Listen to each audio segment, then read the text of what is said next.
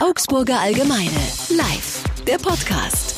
Guten Abend und äh, herzlich willkommen zu einer weiteren Ausgabe von Augsburger Allgemeine Live in einer ganz neuen Location. Zum ersten Mal in der Teehalle des Steigenberger Drei Mohren. Schön, dass wir hier sein können.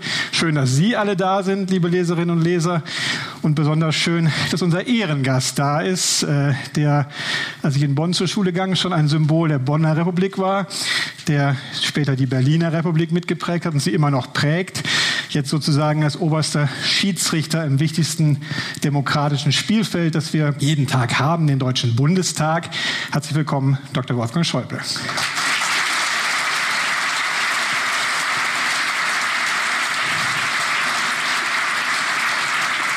Die das Schöne daran ist ja, dass die allermeisten von Ihnen schon Überzeugungstäter sind von Augsburger Allgemeinen Live. Deswegen muss ich Ihnen die Regeln gar nicht mehr erklären. Aber noch mal ganz kurz, nach dem Gespräch hier auf der Bühne wollen wir ja möglichst schnell auch zu Ihren Fragen kommen.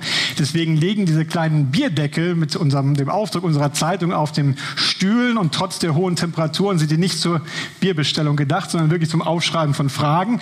Möglichst leserlich, vielleicht mit Ihrem Namen. Wir sammeln die dann und werden versuchen, möglichst viele am Ende zu beantworten. Aber um mal hier auf der Bühne anzufangen, Dr. Schäuble, ich habe Ihre reiche Erfahrung angesprochen. So viel kann Sie eigentlich gar nicht mehr überraschen. Ich versuche es trotzdem mal.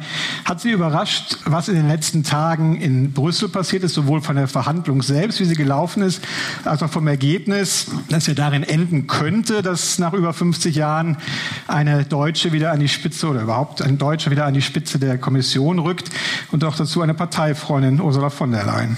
Naja, dass ein Deutscher an die Spitze der Kommission rückt, hat mich eigentlich nicht überrascht. Wir hatten einen Spitzenkandidaten, CDU und CSU, der hieß Manfred Weber. Wir haben fleißig Wahlkampf gemacht. Wahlergebnis war nicht toll, aber man kann auch schwer bestreiten, dass die EVP mit Abstand die stärkste politische Kraft im Europäischen Parlament geworden ist. Und nach der Idee des Lissabonner Vertrags, nach dem, was gesagt worden ist, wäre eigentlich normal gewesen, dass ein Deutscher. Aber es ist nicht Herr Weber. Herr Weber ist es nicht. Jetzt soll es Ursula von der Leyen werden. Ob sie es wird, wird im Europäischen Parlament entschieden werden. Das kann ich Ihnen nicht sagen. Auf dem Weg hat mich einiges überrascht. Das ist wahr, aber wie erklärt man das denn den Leuten, wenn sie schon überrascht sind? Hier äh, bis zur Europawahl hingen überall die Plakate, ein Bayer für Europa. Sie haben das Spitzenkandidatenprinzip schon angesprochen. Die Wahlbeteiligung ist erfreulich hochgegangen.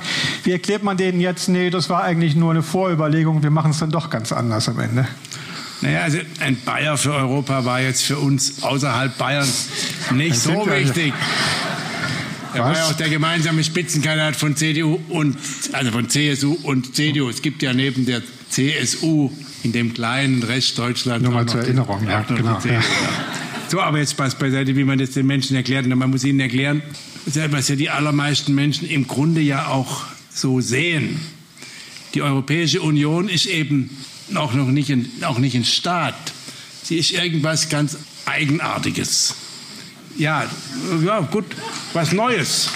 Es ist auch kein klassischer Staatenbund. Der Verfassungsgericht hat ja mal gesagt, nein, es ist natürlich kein Staatenbund. Es ist sehr viel mehr. Die EU hat Rechte, die früher Teil staatlicher Souveränität waren.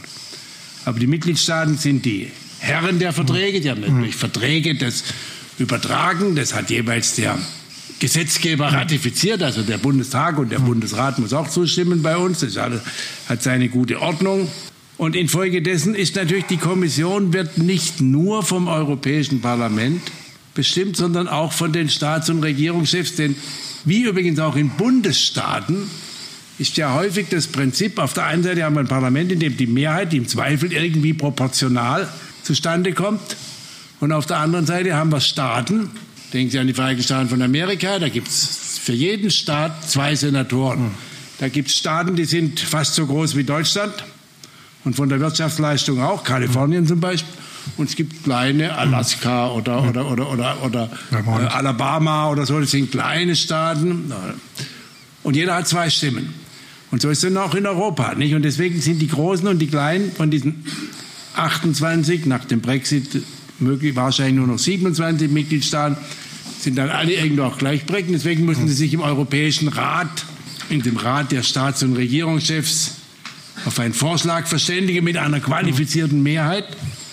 Zwei Drittel der Mitgliedstaaten und, ich glaube, zwei Drittel ungefähr der, der, der Bevölkerung. Also es können nicht die, alle kleinen Staaten gegen drei große. Und die müssen einen Vorschlag machen, der muss aber dann im Parlament die Mehrheit kriegen. Jetzt wollen wir schauen, was rauskommt. Noch mal ganz kurz zum Vorschlag zurück. Also mit allem höflichen Respekt, aber Begeisterung für die Personalie von der Leyen höre ich bei Ihnen jetzt nicht raus. Sie haben mich gefragt, ob mich das Verfahren überrascht hat. Aber jetzt frage ich Sie ja das. Ja. Und da ich nun wie viele, wie, wie alle in der CDU-CSU für Manfred Weber aus Überzeugung Wahlkampf gemacht habe, oder nicht nur für Manfred Weber, sondern für unsere gemeinsamen Vorstellungen für Europa. Ich kenne die Ursula von der Leyen, ist auch eine sehr gute. Wäre sie Spitzenkandidaten gewesen, okay. Aber jetzt verstehe ich, dass es ein bisschen überraschend ist. Aber ich kann auch verstehen, manche Staats- und Regierungschefs mögen das Prinzip des Spitzenkandidaten sowieso nicht. Staats- und Regierungschefs haben eigentlich so ein bisschen die Überzeugung, dass am besten es immer ist, wenn sie selber entscheiden, weil niemand kann es so gut wie sie. Das muss man. Aber wir, wir haben ja jetzt, wir haben ja jetzt in der Vergangenheit und dann und dann ja, ja und äh, dann müssen, muss man sich halt verständigen. Und da wollen, die, wollen alle gehört werden. Und da war das dann ein bisschen, das ein bisschen komisch gelaufen. Also, dass sie da in, beim G20-Gipfel einige, einige der Frau 27 Merkel, sich untereinander auf einen Vorschlag verständigt haben, wo dann die, die nicht dabei waren, gesagt haben, sag mal, habt ihr noch alle? Wir wollen ja auch noch gefragt werden. Das war eigentlich nicht überraschend. Ich war nur, fand nur überraschend, dass die in Osaka das versucht haben. Ich finde auch ein bisschen überraschend, aber dass jemand wie Martin Schulz, Martin Schulz hat ja ein großes Verdienst daran, der war Präsident des Europäischen Parlaments bis und hat dann mhm. bei der letzten Wahl 2014 gesagt, ja, ja, im Lissabon-Vertrag steht, der Rat soll den Kommissionspräsidenten im Lichte des Ergebnisses mhm. der Wahlen. Deswegen Spitzenkandidaten. Und damals haben wir dann auch Spitzenkandidaten gehabt. Schulz für die Sozialdemokraten, Juncker für die Christdemokraten. Die Christdemokraten sind stärker geworden und Juncker war auch, mhm. äh, und, und Schulz hat dann auch akzeptiert, ja, Juncker wird's. Und jetzt haben die Sozialdemokraten gesagt, nein. Weber wird's nicht, sondern Timmermans wird's. Aber, jetzt, aber Spitzenkandidat heißt ja. eigentlich, dass der, der gewinnt ja. und nicht der, der verliert. Aber jetzt mal ganz konkret zu dem Verfahren. Auch Sie haben ja das Verfahren in Osaka, die Anbahnung dort angesprochen. Das hat ja nicht irgendjemand versucht, das hat ja maßgeblich die deutsche Bundeskanzlerin versucht. Naja, also sagen Sie im Prinzip, maßgeblich, nein, versuchen Sie nicht, mich in das Missverständnis zu erzeugen, als würde ich in irgendeinem Punkt die Bundeskanzlerin kritisieren. Das wäre ja, wär ja nicht so blöd sein, das zu tun. Das Verfahren kann man ja schon kritisieren. Wir wissen das, wir wissen, das sagen ja auch alle, das schreiben Sie auch und das ist ja auch richtig. Natürlich müssen Frankreich und Deutschland in Europa immer wieder versuchen, gemeinsame Positionen zu haben. Wenn Frankreich und Deutschland nicht gemeinsame Positionen haben, dann wird es ganz schwierig, in Europa überhaupt eine Einigung herbeizukriegen zu finden. Aber Sie dürfen nie den Fehler machen zu glauben, wenn Deutschland und Frankreich sich einig sind, dann müssen die anderen das akzeptieren. Die wollen auch gefragt werden. Damit muss man klug umgehen. Und ich fand das, wie Sie es in Osaka gemacht haben, da ist Luft nach oben, was die Klugheit im Verfahren anbetrifft. Aber wenn Sie Deutschland und Frankreich ansprechen, in der deutschen Interpretation, zumindest in Teilen der Öffentlichkeit, entsteht ja eher der Eindruck, dass Emmanuel Macron sich mit seiner harten Haltung in vielen Punkten durchgesetzt hat. Er hat den Weber verhindert, er hat indirekt auch Herrn Weidmann verhindert, indem er Frau Lagarde an die Spitze der EZB holen will. Ist das der richtige Eindruck?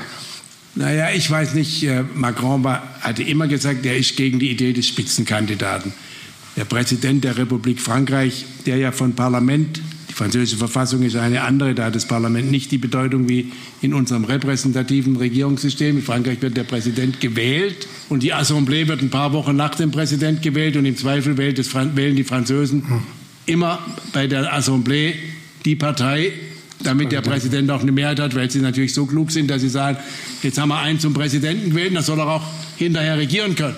Wenn wir nämlich einen zum Präsidenten wählen geben dem anschließend den anderen die Mehrheit im Parlament, dann brauchen wir uns nicht wundern, wenn nichts passiert. Da sind die relativ schlau. Deswegen hat er eine starke Rolle, aber das Parlament hat nicht so starke Rolle wie der Landtag in Bayern. Nicht? Also um mal genau, wieder die Verhältnisse zurechtzurücken. Ja. Also gut, ja, weil es ein, weil es ein präsidiales Regierungssystem ist. Und nun hat er das immer gesagt und dann hat er natürlich sich auch ein bisschen, ja, es ist dann immer auch Prestige und am Schluss hat, war dann für ihn offenbar wichtig, Weber zu verhindern. Hat ja zwischendurch mal so ausgesehen, als ja jeder andere Hauptsache ja, er erreicht ist. Und da muss man dann irgendwann äh, dann trotzdem zu einer Lösung Aber kommen. Wir hätten natürlich streiten können, noch fünf Jahre lang. Haben wir uns das denn selber ein bisschen eingebrockt, weil Emmanuel Macron in seiner Rede an der Sorbonne damals ähm, ziemlich zu Beginn seiner Präsidentschaft eine Vision für Europa entwickelt hat. Da kam aus Berlin relativ lange nichts. Sie haben das auch zwischendurch schon mal kritisiert, ja, dass es da wenig gab. Hat er deswegen so hart verhandelt? Nein, also die Franzosen haben Macron gewählt. Und ich finde ja Macron in vielen Dingen auch gut. Er bringt auch ein bisschen Schwung äh, in vielen Fragen rein. Aber es ist nicht alles gut, was er macht. Ich bin auch in, in der Frage Spitzenkandidat.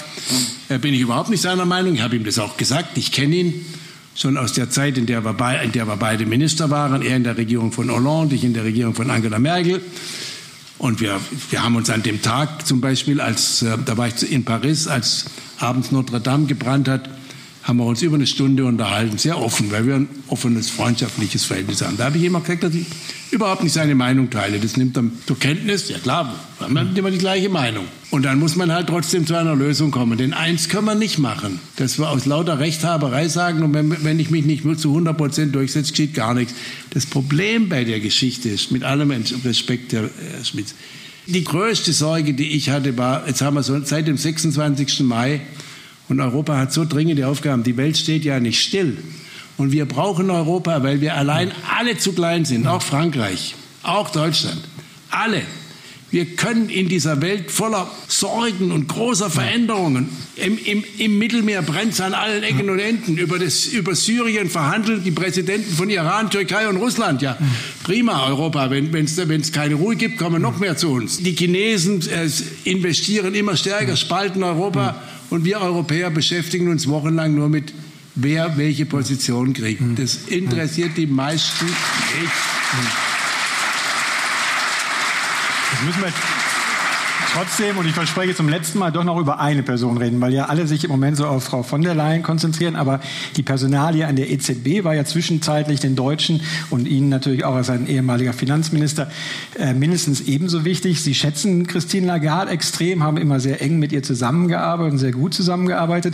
Heute war eine Umfrage, dass die Mehrheit der Deutschen damit auch gut leben könnte. Ist sie die richtige Frau für die EZB? Ich glaube schon. Ich, ich, schätze Sie aus der Zeit, als der, in der wir beide Finanzminister waren, Sie Frankreichs, ich Deutschlands. Das war am Anfang der, auch der Euro-Krise. Dann wurde sie IWF-Präsidentin. Ich habe sie sehr dabei unterstützt und finde, dass es auch eine, sie war eine gute IWF-Präsidentin. Ich bin nicht in allen Fragen immer einer Meinung mit ihr. Das muss man auch nicht sein. Ich war auch überrascht, dass sie EZB-Präsidentin wird. Aber mein eins ist auch klar, wenn Herr Weber EU-Kommissionspräsident geworden wäre, wäre Herr Weidmann auch nicht EZB-Präsident geworden, damit wir uns nicht täuschen. Wir werden nicht alle Spitzenpositionen in Europa mit Deutschen besetzen können. Das hat auch niemand erwartet. Und wir haben nun mal für Manfred Weber als Kommissionspräsidenten, das ist nun aus Gründen, die so sind, wie sie sind.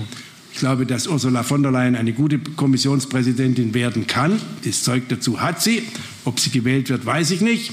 Äh, sie muss ja im Parlament gewählt werden. Und äh, die EZB, das ist auch ein schwieriger Job. Im Übrigen hat sich die Rolle der Notenbanken und die Geldpolitik in diesen Jahren durch die Digitalisierung, durch Bitcoin, durch alle diese neuen Entwicklungen ja so verändert, dass die Steuerungsmöglichkeiten der Notenbanken sowieso sehr viel geringer geworden sind. Wenn wir demnächst künstliche Währungen haben, dann haben ja die Staaten ohne dies nicht mehr das Monopol, dass es nur noch eine Währung gibt. Wir sind schon heute in unseren Möglichkeiten ungeheuer begrenzt.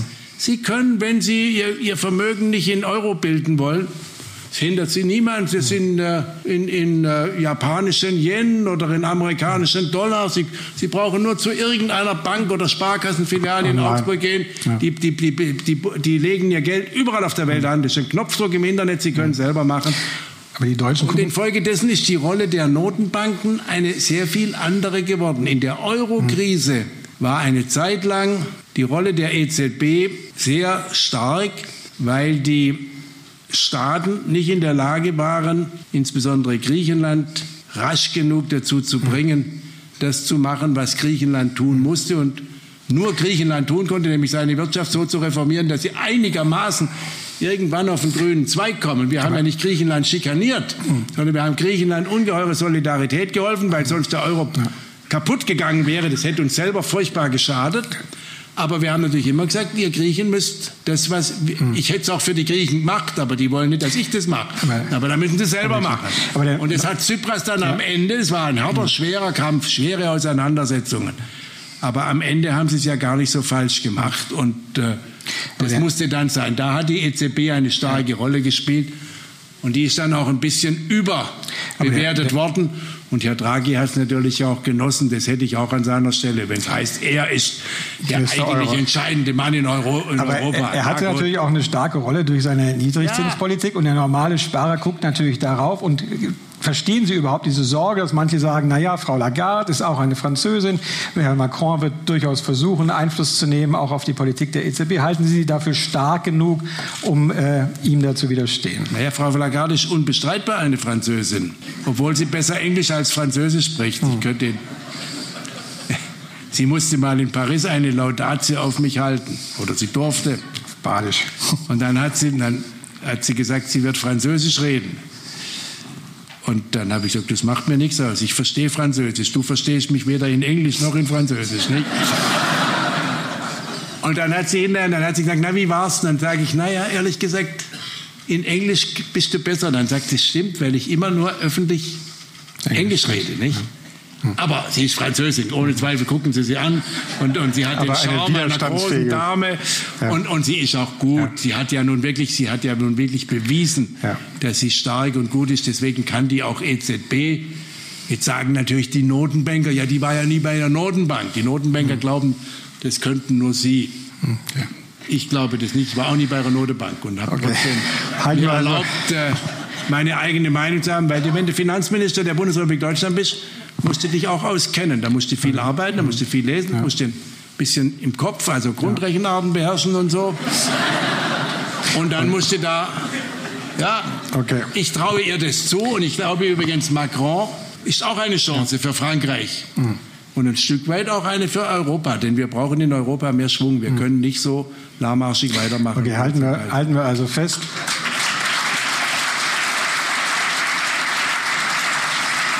Halten wir als ersten Zwischenstand fest, Frau Lagarde kann es, Frau von der Leyen kann das es vielleicht. Ja, ähm, wir wollen ja nicht zu Bayernlastig sein, auch nicht den Bayern für Europa überstrapazieren, aber doch mal um kurz über die CSU zu sprechen, weil es ja nicht nur um die Europäische Union geht, sondern auch ein bisschen um die Union in dem Zusammenspiel.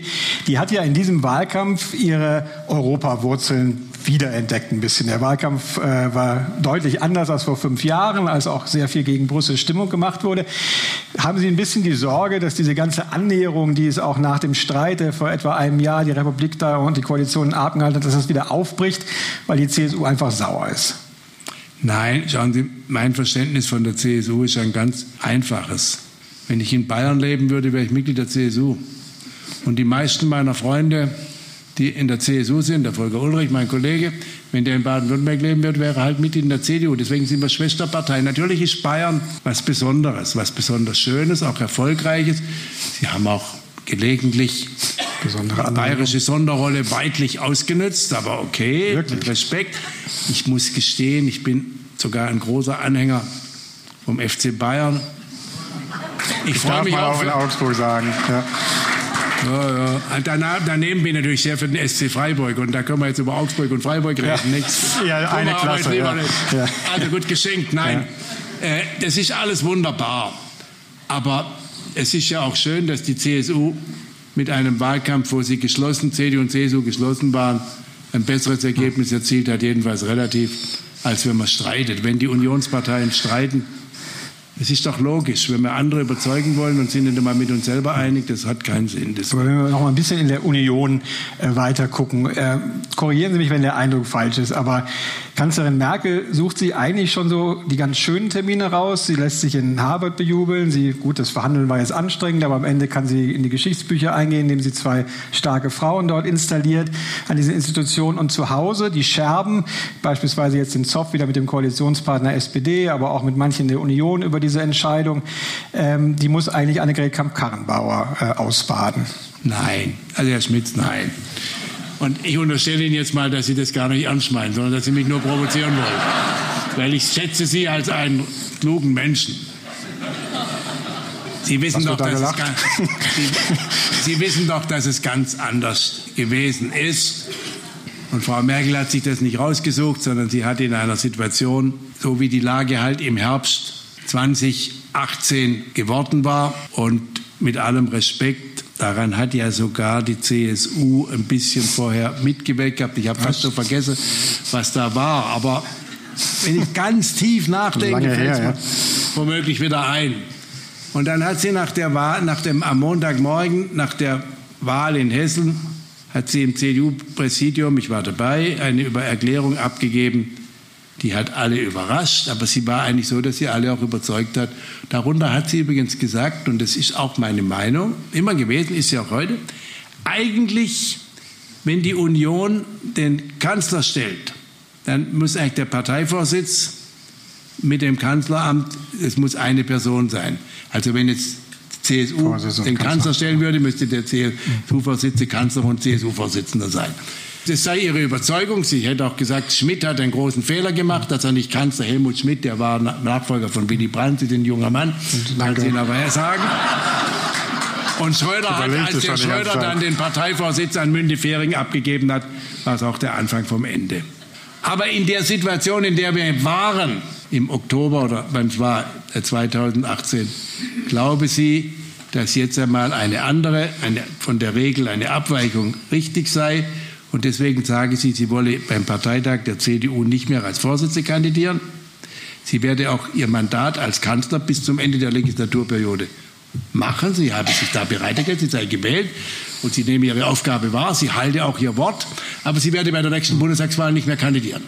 Weder als Kanzlerkandidat noch als Abgeordneter, sondern dann sei gut und genug. Und alle haben gesagt, Respekt. Ja, und dann hat sie auch gesagt, es ist eigentlich im Prinzip nicht meine Überzeugung, aber es ist jetzt in der Situation halte ich es für richtig und es kann gut gehen. Dann hat die CDU etwas gemacht, was ihr viele gar nicht getraut haben, zugetraut haben.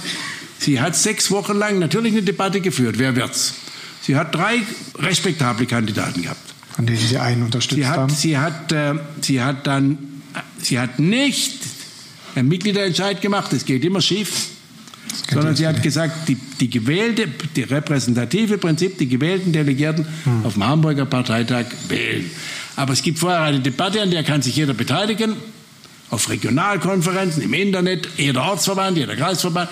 Es war eine breite Debatte, es war eine gute Debatte. Sie hat der CDU auch genützt und der Demokratie Ansehen eingelegt. Dann war es eine gute Debatte auf dem Parteitag, ist gewählt worden. Und dann war es ein knappes Ergebnis. Das ist so, wenn du drei gute Kandidaten hast gibt es kein, mhm. wenn der kriegt keiner 80 Prozent. Ja. Und dann haben beide, die nicht gewonnen haben, es kann nur einer gewinnen, sofort erklärt, Annegret Kramp-Karrenbauer ist gewählt und sie ist jetzt unsere Parteivorsitzende. Wir unterstützen sie alle. Daran halten sich Jens Spahn und Friedrich Merz zu 100 Prozent. Ich habe mhm. da nichts zu klagen. Mhm. Trotzdem geht jetzt schon wieder die Debatte weiter. Ja, wie wird es aufgestellt? Wie wird Kanzlerkandidat? Lauter Debatten, die so überflüssig wie ein Kopf sind.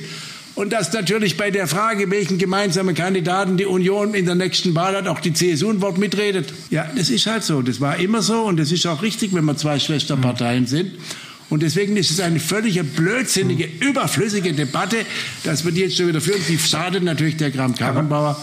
Aber die aber Frau die, Merkel sucht sich nicht irgendwelche ja. schönen Termine raus. Das haben Sie gerade gesagt, nur damit wir noch vergessen. Das habe ich jetzt Warum verstanden. ich gesagt habe, Sie sind ja. viel klüger, als Sie ja, daherreden. Die sucht sich gar das nichts Das habe ich schon oft gehört. Und daher schreiben. Ja. Glauben Sie, die Nachtsitzungen in Brüssel sind ein Vergnügen? Und vorher von in Osaka und hin und her und, und hin. Das ist eine elende Schinderei. Ich bewundere die Frau für ihre Kondition, ja. für ihre physische und psychische Robustheit. Nur wenn man wenn man das teilt und diese Arbeitsteilung auch teilt, muss man ja trotzdem konstatieren, die Debatte ist vielleicht auch wieder aufgeflammt, weil der Start von oder dieser Anfangszauber von Frau Kamm-Karrenbauer zumindest ein bisschen verflogen ist in der Wahrnehmung. Wir hatten heute ein langes Interview in unserer Zeitung mit Herrn Seehofer, der äh, sich nicht nur sehr positiv über Frau Merkel geäußert hat, auch der Frieden ist wieder da, sondern auch über Frau Kamm-Karrenbauer, weil er gesagt hat, die hat eine menschliche Ader, die ist nah am Menschen, äh, die kann das. Würden Sie das auch über sie sagen? Ja, außerdem gratuliere ich Horst Seehofer zu seinem 70. Geburtstag. Heute, genau. Ja, ja. Da kann so, aber jetzt ja, ja. Spaß beiseite. Ja. Schauen Sie, in Schillers Glocke heißt schon, der Wahn ist kurz. Mhm. Am Anfang ist ein Hype und dann normalisiert sich, dann gibt es erstmal ein Tief mhm. und dann braucht es auch ein bisschen Zeit. Natürlich kann sie sich nicht so profilieren, wie wenn sie Kanzlerin wäre. Das versucht sie auch mhm. klugerweise gar nicht, sondern sie macht es Schritt für Schritt. Und sie hat jetzt gesagt, wir müssen jetzt dringend in der Union auf ein paar Fragen, wichtige Fragen, Antworten geben, zum Beispiel insbesondere, was können wir tun, damit wir im Kampf gegen den Klimawandel auch, äh, die, auch junge Menschen überzeugen, dass wir das Menschenmögliche tun und dass wir das Richtige tun. Und darüber wird jetzt gearbeitet. Im September wird entschieden und andere Fragen auch. Und wir müssen konsequent diesen Weg gehen. Und jetzt lassen Sie doch die Frau die CDU zwei Jahre lang gut führen und dann werden wir schon sehen, dass das auch ganz gut Noch mal kurz zur Koalition. Es wird ihr ja auch schwer gemacht dadurch, dass es eben wirklich nach wie vor ein bisschen wie eine Zwangsehe wirkt. Die SPD nutzt eigentlich jede Gelegenheit, um zumindest darüber nachzudenken, wie sie aussteigen könnte. Gestern erst wieder hat sich einer der vielen ehemaligen Vorsitzenden zu Wort gemeldet, Sigmar Gabriel, und hat gesagt, naja, diese Personalie von der Leyen könnte ein Ausstiegsgrund sein. Wie belastend finden Sie das, dass die Partei eigentlich, zumindest die Sozialdemokraten, nur noch darüber nachzudenken scheinen, wie kommen wir denn da wieder raus? Naja, ich meine, die Große Koalition in dieser Legislaturperiode war ja nun eine Notlösung. Niemand hat sie gewollt. Das Wahlergebnis im September 2017 war so, dass alle sich einig waren, also nicht wieder Große Koalition. Dann ist aus Gründen, die ich nicht so genau weiß, äh, ich war nicht dabei und ich war froh, dass ich nicht dabei war. Hab das lang genug mitgemacht. Ist Jamaika gescheitert. Und nach Jamaika gab es, ich meine, klar war, manche haben dann geredet, da muss man Neuwahlen machen. Das wäre ja Wahnsinn gewesen. Wieso eigentlich? Das Wahlergebnis war okay, die Menschen haben gewählt, die Wahlbeteiligung war gut, der Wahlkampf war ordentlich. Jetzt sind die gewählt, jetzt sollen sie halt Politik machen, vier Jahre lang. Dafür haben sie Wahlkampf gemacht. Und sie werden ja wohl noch eine Mehrheit im Bundestag zusammenkriegen. Das muss, man muss sich immer in die Lage von normalen Menschen versetzen, nicht? Das hilft. Und der Bundespräsident hat ja dann sehr auf die SPD eingeredet. Sie müssten halt in dieser Lage, dürften sie sich nicht verweigern und sollten wieder in eine große Koalition gehen. Es gab andere, die haben jedenfalls, ich habe auch dazu gezählt, gesagt, es wäre besser, die CDU würde, CDU, CSU würde alleine eine Regierung bilden. Das war aber wahrscheinlich, ich weiß nicht, ob die Mehrheitsmeinung in der CDU, CSU war. Ich habe es der Frau Merkel als meine persönliche Meinung gesagt, habe ihr gesagt, ja. sie werden gewählt, notfalls erst im dritten Wahlgang. Und äh, Minderheitenregierungen können auch stabil sein, das ist mir in Deutschland nicht gewohnt. Sie hat gesagt, die Deutschen möchten aber lieber keine Minderheitenregierung, sondern eine stabile Mehrheit, das ist auch wahr. Ich habe gesagt, naja, aber wenn die Deutschen dann sehen, dass es auch mit einer Minderheitenregierung geht, wird es nach einem halben Jahr eine andere Meinung. Ich glaube ja, dass gelegentlich Politik auch mal gegen den Wind führen muss und die Bevölkerung überzeugen muss, dass was richtig ist. Hätte Helmut Kohl den NATO-Doppelbeschluss 83 nicht gegen einen klaren Widerstand in der, in der überwiegenden öffentlichen Meinung durchgesetzt, wäre es wahrscheinlich mit der deutschen Einheit und dem Zerfall der Sowjetunion anders gekommen. Also manchmal heißt Führung auch nicht jedem nur nach dem Mund reden. Aber gut, wie auch immer. Die Entscheidung ist so gefallen. Jetzt haben wir sie. Meine Vorhersage, dass das nicht so richtig gut gehen kann, weil die SPD sich ihren inneren, ihre innere Balance und ihr inneres Gleichgewicht, ihre Überzeugung in dieser großen Koalition nicht wird finden können. Habe ich leider bis jetzt recht behalten. Deswegen sage ich auch jetzt immer, wir sollten, uns, wir sollten Respekt haben für die Schwierigkeiten der SPD. Jede Schadenfreude verbietet sich da. Hm. Denn unser, die SPD hat eine große Rolle in unserer Demokratie gespielt und sie sollte sie nach meinen Vorstellungen auch in der Zukunft spielen können. Aber das entscheide nicht ich allein. Ich habe sie auch nie gewählt, gebe ich zu. Äh, aber äh, wir brauchen eben nicht nur eine Partei in der Demokratie und wir sollten eben nicht eine Situation haben, wo der demokratische Streit gar nicht mehr möglich ist, weil die alle zusammenhalten müssen, damit sie überhaupt noch eine Mehrheit kriegen. das ist schlecht und deswegen hm. finde ich, wenn die SPD jetzt zu der kommt, mit oder ohne Gabriel. Ich meine, der Gabriel sollte vielleicht nicht so viel Ratschläge geben. Er hat das ganze Elend ja angefangen in der SPD, indem er plötzlich gesagt hat, er will jetzt nicht mehr äh, Parteivorsitzender sein und hat dann der, das versucht er schon zu vergessen, wie das dazu. Ich habe noch in Erinnerung ja. geschenkt. Der Gabriel ist ein hochbegabter, kluger Mann, aber manchmal, jetzt ist er nicht mehr Vorsitzender. Okay, also gut. Ja, ich finde jedenfalls, die CDU, CSU sollten sagen, wir haben, wir haben einen Wählerauftrag und den erfüllen wir. Wir haben eine stabile Regierung und wenn die SPD nicht mehr mitmacht, wir können auch ohne in dieser Legislaturperiode das zu Ende bringt. Jedenfalls sorgen wir dafür, dass in diesem Land jetzt das gemacht wird, was wir brauchen, nämlich es wird jetzt für die Zukunft des Landes gearbeitet und da müssen wir dringend was, arbeiten. Und nicht ständig Personal und Spekulation und wer wird was und wer wird da mhm. und wann gibt es Neuwahlen, lauter so Sachen. Nein, die Welt wartet nicht auf uns, sondern wir haben verdammt nochmal ziemlich viel Aufgaben, damit wir die gute Lage, in der wir heute leben, auch für die Zukunft unter einer, in einer ganz schwierigen Welt sichern. Das ist eine Riesenaufgabe und darauf sollten wir uns konzentrieren. Das kann übrigens CDU, CSU am besten.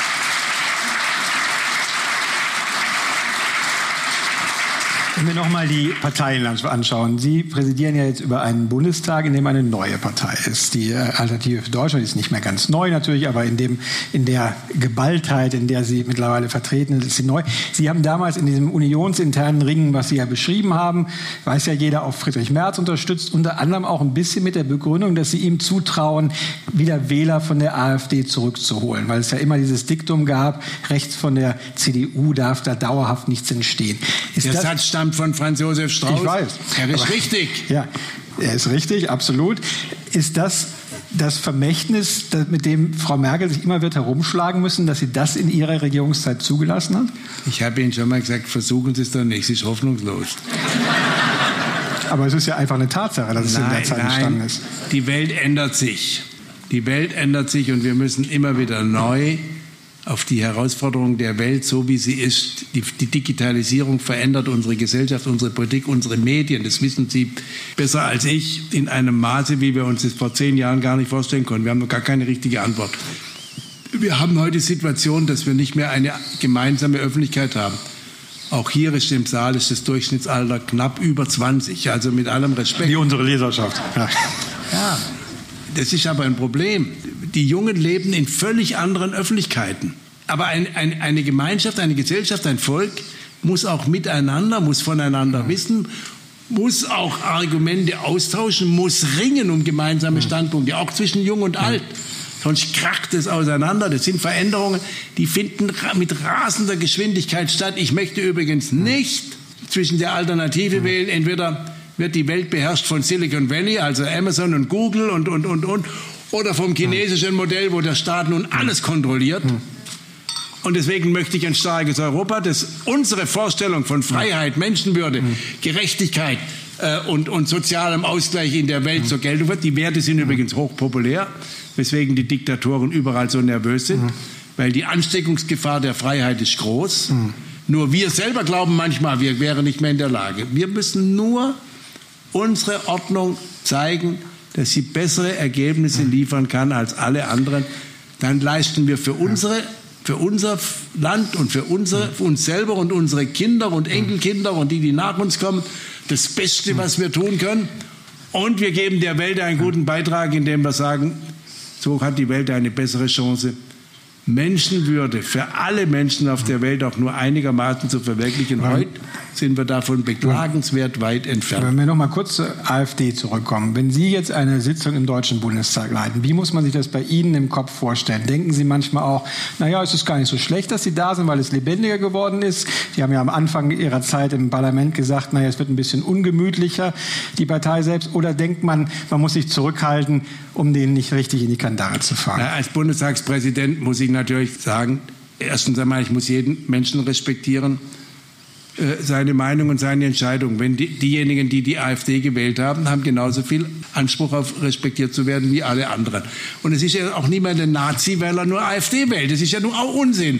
Wir sollten da mal jetzt ganz schön auf dem Teppich bleiben. Hm. Und es ist auch nicht jemand schon deswegen der, äh, rechtsextremistischer Umtriebe verdächtig, wenn er sagt, ob wir das verkraften, wenn zu viele Flüchtlinge in zu kurzer Zeit zu uns kommen und so wie die, das muss man, man muss auch die Sorgen und die Fragen ernst nehmen und die Menschen nicht beschimpfen. So, Punkt eins. Dann wählen die Menschen und als Demokrat muss man lernen, dass man seine eigene Überzeugung hat, aber respektiert, wenn andere anderer Meinung sind. Sonst ist, man, ist es nichts mit Demokratie. Als Bundestagspräsident muss ich sagen, alle haben dieselben Rechte, sind alle gewählt, gleichwertig. Sie haben aber auch die Regeln gelten auch für alle und da sorgt man dann auch dafür, dass die eingehalten werden.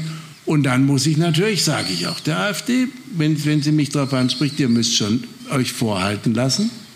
Eine Partei, die wieder und wieder nahezu bei jedem Problem, was immer wir haben, und wenn es noch so abseitig mit irgendwas ist, wir haben, äh, es dauert oft nur zwei Minuten, bis die AfD, der Redner der AfD irgendwie auf das Thema Flüchtlinge kommt.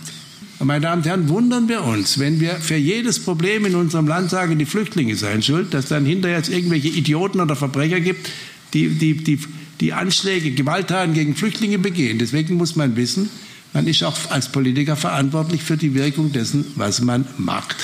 Und wenn ich sehe, was Sie zum Teil in den sozialen Netzwerken in Ihren Kommunikationen haben, Sie sind da ziemlich tüchtig unterwegs, Aber leider sind die Grenzen auch zu Rechtsextremismus überhaupt nicht. Und wir haben es ja jetzt bei dem, ja. ich niemand sagt, dass die AfD ja. den Herrn Lübcke ermordet hat. Aber dass sie eine Verantwortung haben, weil sie, den, weil, sie sich nicht, weil sie keine klare Grenze ziehen zu denjenigen, die Hass und Gewalt schüren und dann auch begehen, das müssen sie sich mhm. vorhalten lassen. Und der Streit muss geführt werden.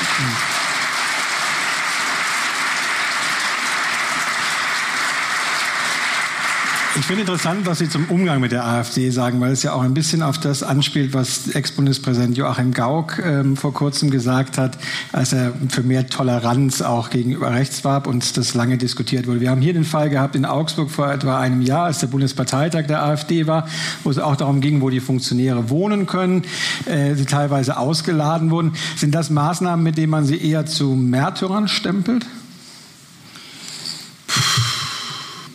Ja, ich, aber ich meine, ich kann irgendwo dann auch wieder verstehen, dass manche da ein bisschen zögern und sagen, ich möchte damit nichts zu tun haben. Aber ich werbe in beide Richtungen. Ich sage, nehmt die Menschen, tut sie nicht ausgrenzen, die Bedenken haben und die sagen, äh, es kann so nicht weitergehen. Wir müssen auch mal klar zeigen, dass wir damit nicht einverstanden sind. Dann sollten wir die Menschen überzeugen. Ich hätte viele von denen, die äh, wahrscheinlich früher CDU oder CSU gewählt haben, jetzt AfD gewählt haben, verdammt gern, dass sie wieder CDU und CSU wählen. Ich würde sie gerne wieder wählen. Ich hätte auch viele von denen, die ich im Bundestag gelegentlich beobachte, denke ich, oh, die könnte mir auch gut brauchen. Aber sie sind nun mal, mal anders, das muss ich akzeptieren. Es gibt auch in der SPD und bei den Linken, bei den Grünen, bei der FDP welche, wo ich denke, oh ja, das ist auch ganz interessant. So soll es ja in der Demokratie aber, auch sein. Aber, aber, ich sage noch einmal, es, die Partei muss sich schon und die Verantwortlichen in der Partei, also auch die Vorsitzenden, müssen sich schon vorhalten lassen, dass sie und das machen sie nicht aus Versehen, sondern das ist Teil der Strategie. Keine Grenzen ziehen, weil sie alles hinnehmen. Gucken Sie doch mal den, wie heißt der Mensch da in Thüringen? Der, der nicht aufgestanden ist. Der, nein, Höcke heißt er, glaube ich. Ach, ja. Was der alles redet. Ja. Ein solchen Mann, mit einem solchen Menschen würde ich nicht gerne in derselben ich, Partei sein wollen. Mit allem Respekt. Und wer das eben hinnimmt, sagt, die brauche ich auch, damit ich auf meine möglichst viel Prozent kriege, nämlich alles. Nein, Franz Josef Strauß, ich kenne. Schon wieder. Ja, der, nein, der, der, Satz rechts von uns darf es keine demokratisch legitimierte Kraft geben. Das ist was ganz anderes. Wir müssen die Menschen auch zur, Mitte, zur demokratischen Mitte hin integrieren. Das ist die große Aufgabe der Volkspartei. Die Demokratie bleibt nur stabil, die Freiheit bleibt nur stabil, wenn wir ein bisschen auf Mäßigung, auf Maß, Mitte, Ausgleich setzen. Wenn wir jeden Streit so zahlen, dass es uns zerreißt, ist kein Frieden und kein Heil in diesem Land, Aber sondern wir brauchen deswegen die Aufgabe von großen Volksparteien, nennt man das, ist, ein Stück weit zur Mitte hin zusammenzuführen, Lösungen zu erarbeiten, die für alle Teile der Bevölkerung irgendwie noch erträglich sind. Man kann es nicht allen recht machen, das geht gar nicht, aber man kann Lösungen finden, die für alle ein Stück weit, in denen alle ein Stück weit auch Raum finden, sich selbst verwirklichen zu können. Reiche, Erfolgreiche und Behinderte und Ausländer und Migranten und ältere Menschen und jüngere Menschen. Und das, diese Aufgabe müssen wir erfüllen, aber dazu gehört immer ein Stück weit Mäßigung und eben gerade nicht bestimmte Gruppen immer zum Sündenbock zu ernähren. Früher waren das die Zigeuner, ganz früher mal die Hexe, haben wir, wenn irgendeine Katastrophe haben, ein paar mhm. Frauen verbrannt, dann hat gesagt, jetzt sei die Hexe, mhm. sei schuld. Dann waren es immer die Juden und immer ging es schief. Mhm. Nein, Schuld an unseren Problemen sind wir selber und nicht die anderen. Das ist ein ganz großes Prinzip.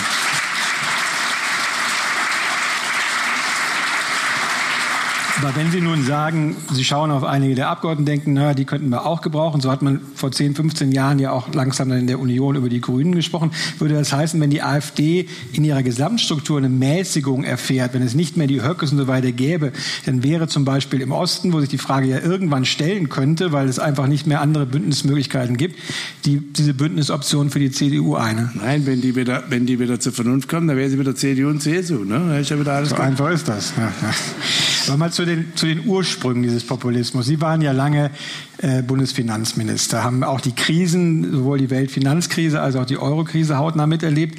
Man kann eigentlich zurückführen, denke ich zumindest, den Aufstieg des Populismus in verschiedenen Ländern, sowohl in den USA als auch in Europa, auf dieses Gefühl, dass damals weite Teile der Mittelschicht in den Jahren danach erfasst hat, wo man gedacht hat, naja, den Banken werden die Milliarden hinterhergeschmissen, das Einkommen der Mittelschicht hingegen stagniert oder man denkt sogar, meinen Kindern wird es nicht besser gehen.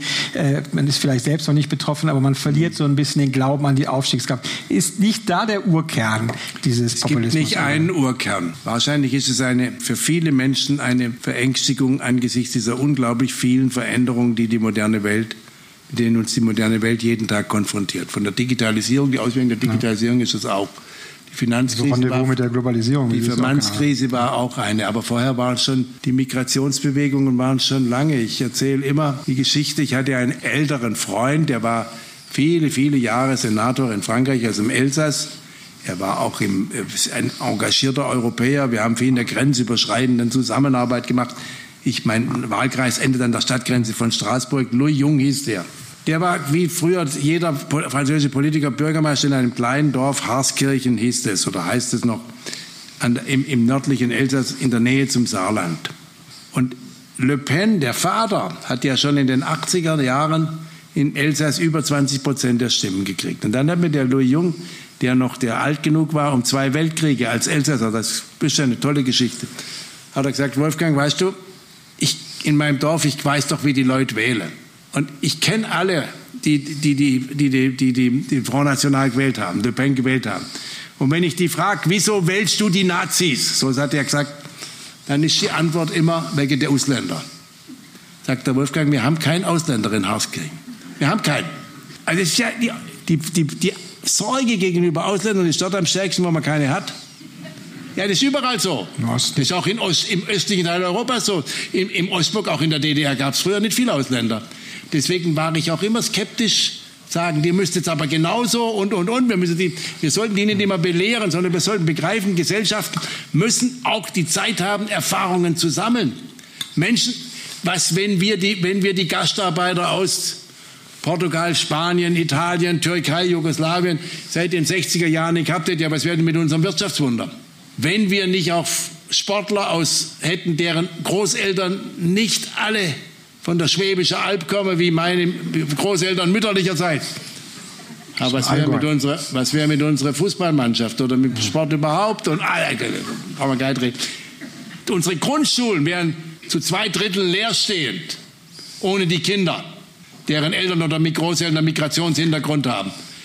Also jetzt wo nehmen wir denn die Pflegekräfte her? Wer ändert die Erdbeeren oder sticht die Spargel? Wir haben so viel Grund zu begreifen, dass wir den größten Vorteil davon haben, dass die Welt stärker zusammenwächst. Und trotzdem gilt auch da, zu viel auf einen Schlag ist ein bisschen ungesund. Es können nicht alle Menschen, die in Not und Elend sind, aus Afrika nach Europa kommen. Die träumen alle davon. Ich habe schon mit Franz Josef Strauß hm. über, über Asyldebatten, das war ja schon ein Streit in den 80er Jahren. Und dann hat der Franz Josef Strauß den Satz vergessen, ja, der hat ja der hat so toll. Ja, wenn alle Chinesen, damals war ja China, hat niemand bestritten, dass es eine Diktatur ist. Wenn alle Chinesen kommen und sagen, wir sind politisch verfolgt, wir kommen aus einer Diktatur, das wird nicht gehen. Wir können ja nicht alle Chinesen aufnehmen, nicht? Der, Luxem, der, der Juncker hat immer gesagt, Luxemburg kann keinen Krieg gegen China führen, weil wir haben nicht genügend Platz für so viele Kriegsgefangene, nicht, die wir da machen würden. Spaß.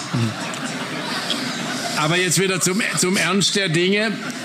Deswegen auch da gilt Mäßigung. Und ich glaube, wir hatten die AfD fast schon, in der Eurokrise hatten wir es fast schon überwunden. Diejenigen, die damals, das waren Leute, die jetzt gerade aus dem Parlament ausgeschieden sind, Herr Lucke und solche Leute, die sind alle weg. Das war ja noch eine andere AfD. AfD ja. Und dann kam die Flüchtlingsgeschichte. Und seitdem hat es jetzt auch in Deutschland eine Dimension, die wir bisher nicht mehr eingefangen haben. Also entstehungsgeschichtlich war es, wenn ich Sie korrigieren darf, ein bisschen anders. Aber wenn man natürlich zum Beispiel auf das amerikanische Beispiel schaut, ist es schon ein starker Antrieb gewesen, dass dieses Gefühl der Weltfinanzkrise, da der Mega-Bailout, den es damals für die Banken gab, schon etwas ist, was kritisch gesehen worden ist. Ich glaube nicht, dass das der Grund ist, warum die Trump gewählt haben sondern in Amerika ist es auch so, Amerika ist ein tief gespaltenes Land. Es ist natürlich auch ein Riesenkontinent. Und die, die einst in den klassischen Industriegebieten waren, dem sogenannten Rust Belt und so, die Arbeitsplätze sind alle weg. Warum sind sie denn weg? Verschwinden jetzt auch weiter. Nicht wegen, nicht, nicht wegen der Migranten. Sie sind auch nicht weg, weil da irgendwelche bösen Chinesen die vertrieben haben oder böse Deutsche. Die deutsche Automobilindustrie beschäftigt ja in Amerika mehr Arbeitnehmer, um, zu, um den Autos werden in Amerika gefertigt und exportiert zum Teil. Das ist alles Fake, was der den Leuten erzählt. Die Leute, die Amerikaner haben Produktion in Länder verlagert, wie wir Deutsche auch, wo billiger produziert wird, weil die Löhne niedriger sind. Ganz einfach, um den Wohlstand zu erhöhen. Denn wenn wir, auch Sie, Herr Schmidt, ich, so wie ich Sie kenne, wenn Sie in den Supermarkt gehen oder Ihre Frau, kaufen Sie das, was billiger ist. Ja, und wenn Schwabe. das woanders produziert wird, weil da die Löhne niedriger sind, dann ist das so. Das ist unser Wohlstand. Und das ist diese Verflechtung, die Globalisierung. Davon profitieren wir. Und jetzt haben die Leute, wenn sie jetzt werden, sie die Amerikaner sind, die Teile, die Trump wählen, sind hoch verunsichert. Und jetzt sagt er denen, da sind schuld die Mexikaner, die Einwanderer, die Deutschen, die Chinesen, alle anderen. Dann sagt er jetzt America first. Und die glauben das. Ja, das ist hochgefährlich. Wenn jeder sagt, Amerika first, Deutschland first, ja, dann schlagen wir uns bald die Schädel an. Aber ich möchte noch mal kurz auf dieses Unbehagen in der Moderne, was Sie auch angesprochen haben, ja. zurückkommen. Weil ähm, Sie hautnah dran waren, Sie haben auch viele der Akteure damals erlebt, zumindest bei der Bundeskanzlerin ist eigentlich überliefert, dass sie schon ein bisschen enttäuscht war von dem Verhalten mancher Bankenbosse in dieser Krise, äh, das später auch von einigen Industriekapitänen jetzt beispielsweise in der Autoindustrie, wir haben im Moment auch bei anderen Industrien, wo es eher schwächelt. Wie war da so Ihr Verhältnis zu den Akteuren in den anderen Sektoren? Haben Sie da oh, manchmal einen Respekt verloren? Wenn Sie acht Jahre Finanzminister sind, dann wissen Sie, dass die Menschen sich nicht umso besser sind, je, mehr, je höher ihr Einkommen ist. Die, Mensch, die Moral der Menschen ist, vom, ist relativ unabhängig vom Einkommen. Wir sind aber alle, wir sind alle verführbar. Wir Mensch, deswegen muss, ist CDU-CSU-Politik ja eine gute Politik, weil sie im Grunde davon ausgeht, dass der Mensch so ist, wie er ist, nicht so, wie er sein sollte. Wenn die Menschen so wären, wie sie sein sollten, dann hätten die Planer des demokratischen Sozialismus natürlich immer recht gehabt. Leider haben die Menschen das nicht so richtig gemacht. Die wollen keine Ideologie, sondern sie wollen so machen, wie sie sind. Und da braucht der Mensch Regeln und Grenzen, sonst übertreibt das. Ja, und das ist, das ist im, im Kleinen ist der kleine Beschiss und im Großen ist der Beschiss groß. Und je größer, umso mehr. Ich kann Ihnen, könnte Ihnen Geschichten erzählen, ich grauenvoll. Und da habe ich die letzte ja. Illusion von. Und da kannst du dich auch ärgern. Ich kann Ihnen mal empfehlen, in einer großen deutschen Tageszeitung, nicht die Augsburger Allgemeine, Was? eine andere. Ach, die andere. Ist heute ein Gedicht veröffentlicht. Der Name ist nicht genannt dabei, aber es sei ein führender Entwicklungsingenieur einer in Bayern beheimateten Firma in Ingolstadt. Ja.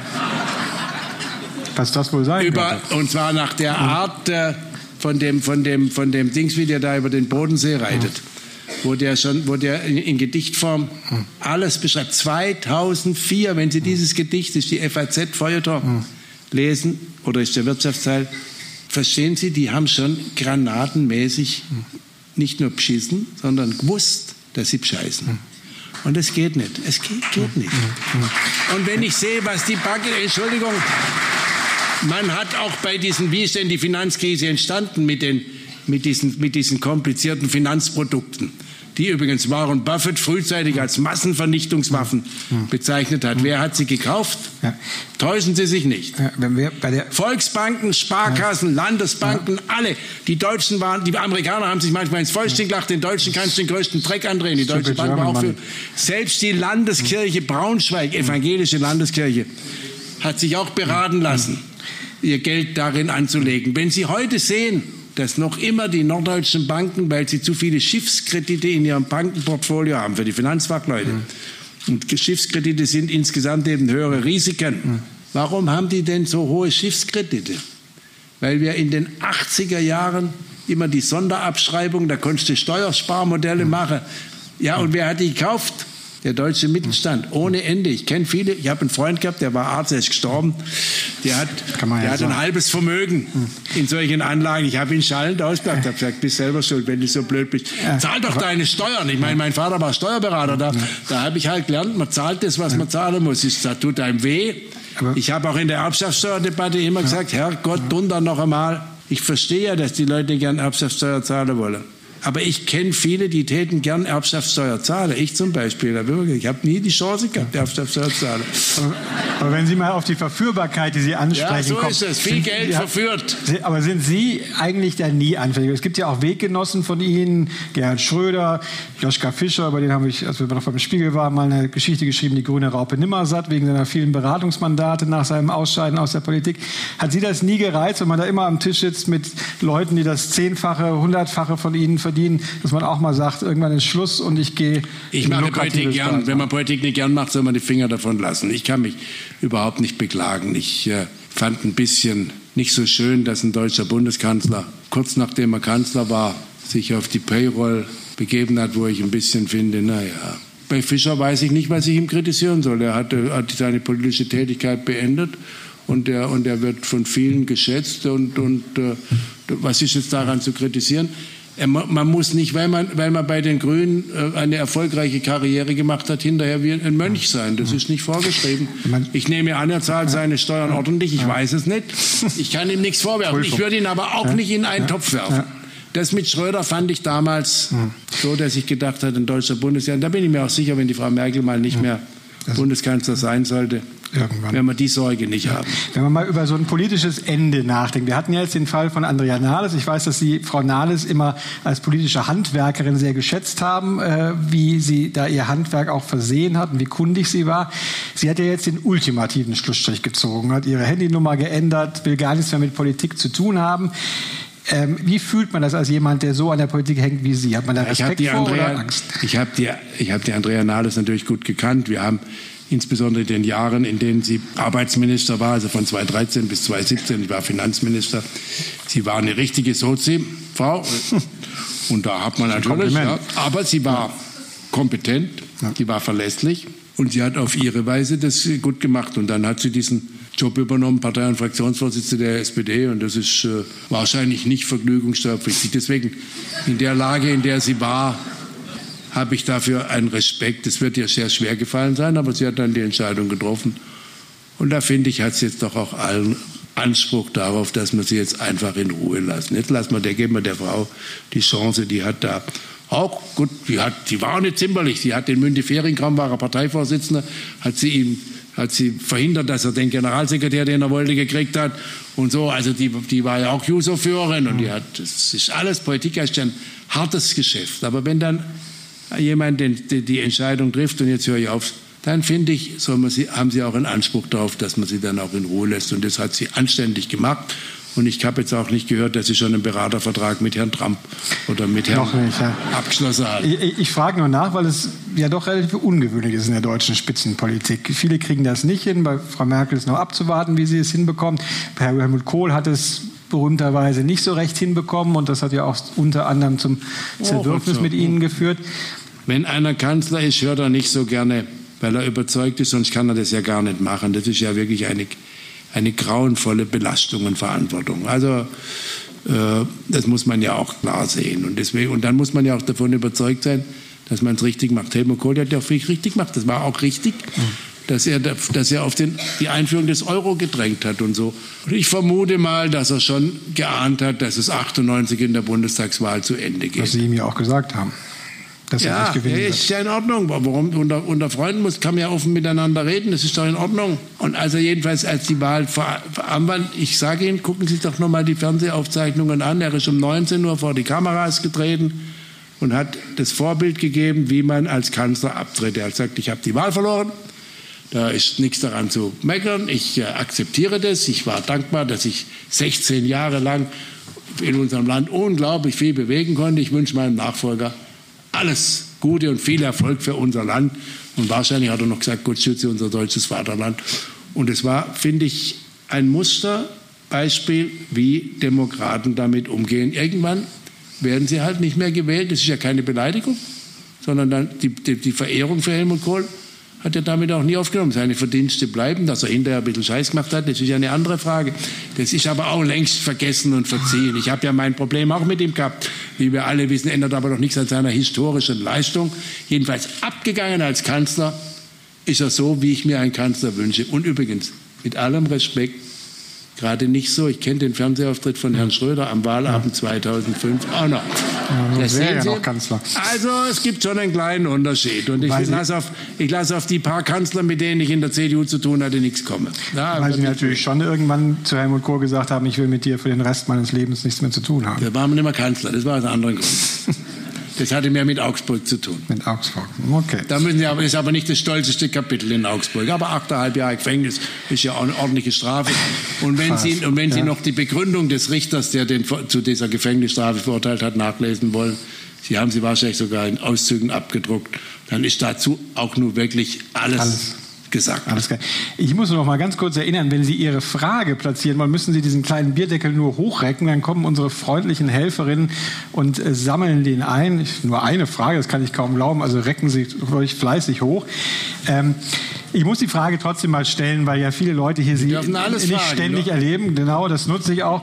Das Privileg.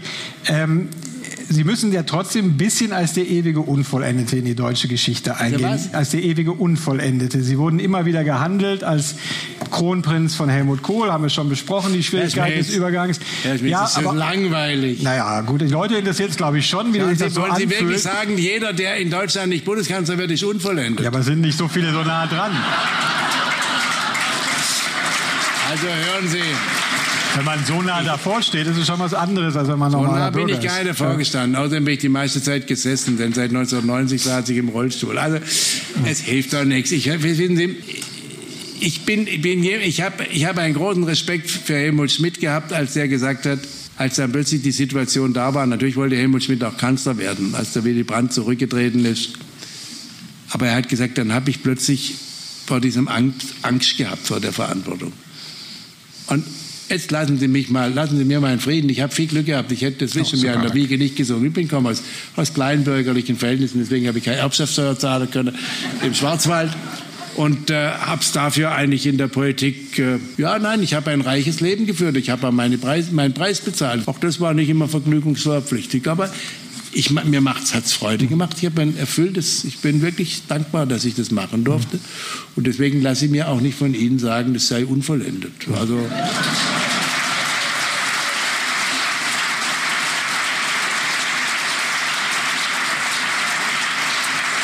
Es war natürlich auch nur eine Frage.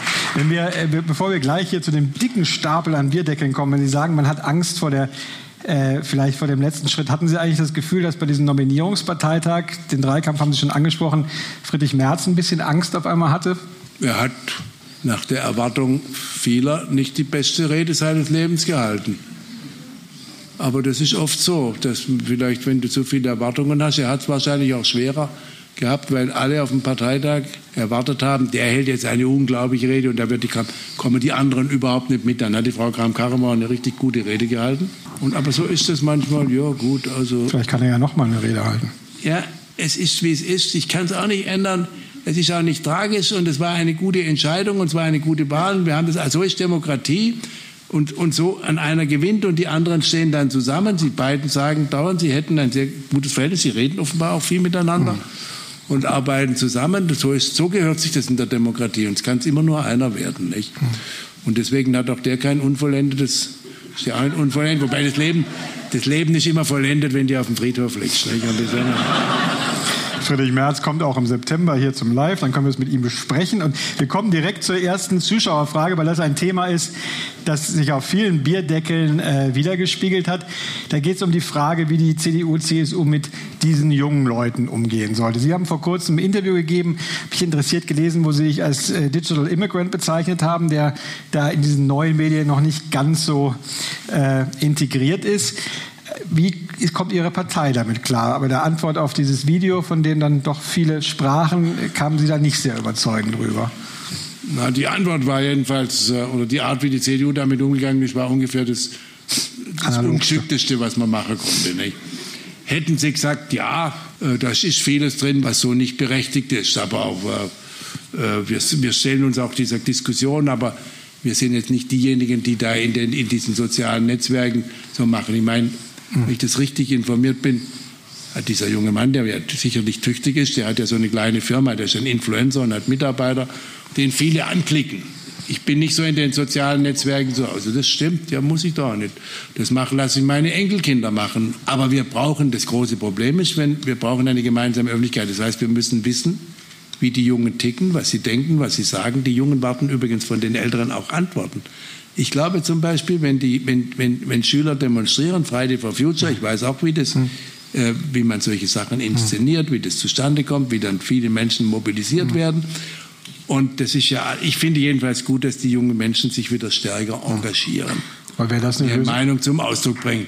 Und dann müssen wir die, müssen die Älteren und die Politiker den Jungen nicht nach dem Mund reden, sondern sie müssen ihnen sagen, ja, wir kümmern uns, erklären, was sie machen. Dann müssen sie aber auch hm. zeigen, dass sie machen, nicht nur reden und handeln und dann auch erklären, was alles nicht ganz schnell geht. Es gibt keine perfekten Lösungen. Es gibt keine Zauberlösung, wie jetzt der Klimawandel plötzlich weg ist. Und ganz sicher wäre falsch, mhm wir würden die Innovationskraft unserer Wirtschaft maßgeblich beschädigen. Wir werden den Klimawandel gar nicht allein in Deutschland bekämpfen können, was aber nicht heißt, dass wir nicht unser Ding machen müssen. Wenn wir weltweit Klimaziele vereinbaren, dann finde ich nicht zu akzeptieren, wenn wir sie selber nicht einhalten. Das geht gar nicht. Das reicht aber nicht aus, sondern wir müssen alle Kraft, und wir sind eine der führenden Wirtschaftsmächte in der Welt, dafür leisten, dass die Menschen mit moderner wirtschaftlicher Innovation stärker wirklich um die Fragen sich kümmern, wie können wir dieser riesigen Herausforderung, bei der ja auch die Forscher dauernd überrascht werden, dass der Klimawandel viel schneller kommt, als die selber geglaubt haben, noch vor 20 Jahren. Die Entwicklung beschleunigt sich und dann müssen wir all die Fragen diskutieren. Und haben wir uns schon mal entschieden, wir, wir, wir steigen aus der Kernkraft aus. Die Greta zum Beispiel sagt, dass sie das für falsch hält. Man kann natürlich nicht auf Einschlag auf die Nutzung von, von allen fossilen Brennstoffen verzichten, die CO2 produzieren und gleichzeitig keine Leitungen bauen. Denn natürlich kann ich auf der, auf der Nordsee offshore viel Wind erzeugen. Aber wenn ich keine Leitung gelegt kriege, weil die Anleger überall gegen Leitungen sind, übrigens auch im Freistaat Bayern, ja, mit allem Respekt, aber nicht nur, dann muss ich sehen, wenn die Wirtschaft nicht zusammenbrechen soll, und vergessen Sie nicht, Bertolt Brecht hat gesagt, erst kommt das Fressen, dann kommt die Moral. Aber wer denn zum Beispiel wenn die, Leute, wenn, die Leute um ihr, wenn die Menschen um ihr Leben fürchten, weil Krieg herrscht oder weil sie verhungern oder weil sie elendig krepieren, kann man ja nicht anders sagen, wie die, zum, die Menschen sagen, dann ist denen doch Umwelt relativ wurscht. Und deswegen müssen wir den Jungen erklären, wie wir das schaffen können, wo wir darauf setzen und müssen dann viel machen. Das wird auch bedeuten, ich glaube auch nicht, wir, natürlich sollten wir die Produktion, die Erzeugung von CO2 den Menschen das Bewusstsein schärfen, dass das etwas ist, was wir nicht unbegrenzt machen sollen. Also müssen wir es teurer machen. Das ist der marktwirtschaftliche Ding. Ob mit Steuern oder Zertifikaten, das jetzt gerade dahin, da gibt es so viele Argumente pro und contra, dies und jenes. Aber zu sagen, das wird aber keiner, darf keiner belastet werden, ist natürlich Unsinn. Aber wer denn zum Beispiel eine Lösung? Darf keiner belastet werden, ist Unsinn. Wir müssen den Leuten sagen, nein Leute, das wird auch natürlich gewisse Einschränkungen bedeuten. Zum, zum Beispiel nichts umsonst. Zur Lösung, Lösung, die Fridays for Future Demonstranten in den Bundestag einzuladen, dort eine Diskussion mit ihnen zu veranstalten? Naja gut, die werden ja eingeladen von den Ausschüssen. Also es ist natürlich so, wenn die ihre Demonstration machen. Ich habe mich gerade heute Morgen mit dem Oberbürgermeister von Offenburg unterhalten. Ich wohne in Offenburg. Und der hat gesagt, er hat jetzt zum zweiten Mal mit den Demonstranten diskutiert, hat die auch eingeladen. Dann sagt er, die in den ersten Reihen, mit denen kannst du nicht reden, die schreien nur. Wenn du da hingehst, kannst du mit denen, die halten das nur hin. Sie waren ja auch im Bundestag, war so eine Veranstaltung Jugend im Parlament. Dann sind auch ein paar, das hatten sie genau vorbereitet äh, und dann ein Transparent enthüllt. Ich wollte noch sagen, könnte mal das Transparent umdrehen, dass ich es auch lesen kann. Die wollten es ja nur in die Kameras halten, die wollten es ja nicht mir zeigen. Nicht? Aber dann waren schon andere da, die haben das weggerissen. Da war, den Tumult wollten sie auch haben. Am liebsten hätten sie gehabt, dass jetzt die Saaldiener kommen und sie aus dem Saal. Dann, dann habe ich gesagt, jetzt bleibt er, bleibt er ruhig liegen. Äh, aber morgen Mittag muss natürlich die Bundestagssitzung öffnen, bis da müsste er weg sein.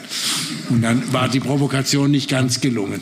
Ich bin dafür, mit denen zu reden, aber sie müssen dann bereit sein, auch zu reden. Solange sie demonstrieren wollen, ist es auch okay, das ist in Ordnung, aber da muss klar sein, dann, um, nur um die Leute niederzuschreien, da muss ich auch nicht hin. Das muss ich mir nicht antun lassen. Interessante Frage hier, hier, zurückführen zu der Diskussion, die wir über Brüssel und über Frau von der Leyen hatten. Die Frage einfach, wie geht es denn weiter, falls Ursula von der Leyen nicht gewählt wird vom Europaparlament? Mal eine einfache Frage. Dann wird der Rat wieder eine Sondersitzung machen. Drei Tage. Nein, ich weiß es auch nicht. Ich, Glauben Sie denn, kann, dass sie gewählt wird? Ich, ehrlich gesagt, ich kann gut verstehen, dass im Parlament äh, viele sagen, was glauben eigentlich diese Staats- und Regierungschefs und überhaupt. Aber irgendwo hoffe ich, dass sie dann am Ende doch eine Mehrheit sagt, naja Gott, es wird für Europa nicht besser, wenn der Zirkus weitergeht. Und äh, deswegen in der Abwägung, so verständlich das alles auch ist. Aber die Frage nicht mich, wie sie abstimmen sollen. Die machen das selber. Und ich verteidige natürlich auch das Recht von Parlamentariern, selber zu entscheiden. Ich, ich weiß es nicht, will auch nicht spekulieren, aber wenn, wenn sie keine Mehrheit kriegt, dann gibt es ein Gewürge und das wird aber Europa nicht helfen. Denn die Welt wartet so dringend darauf, dass Europa in dem Rahmen, den Europa kann, Probleme löst und nicht sich mit Personalfragen beschäftigt. Die interessieren die meisten Menschen in Europa nicht so furchtbar, sondern die sagen, du Macht, tut, nehmt, guckt, dass Europa seine Rolle spielt, dass die Welt nicht noch mehr aus den Fugen gerät. Und das ist das Entscheidende. und deswegen hoffe ich, dass diese Vernunft, wie hat mein Großvater auf der Schwäbische Alb gesagt, oh Herr, lass Hirn ran. Ne? Also, ja. ja.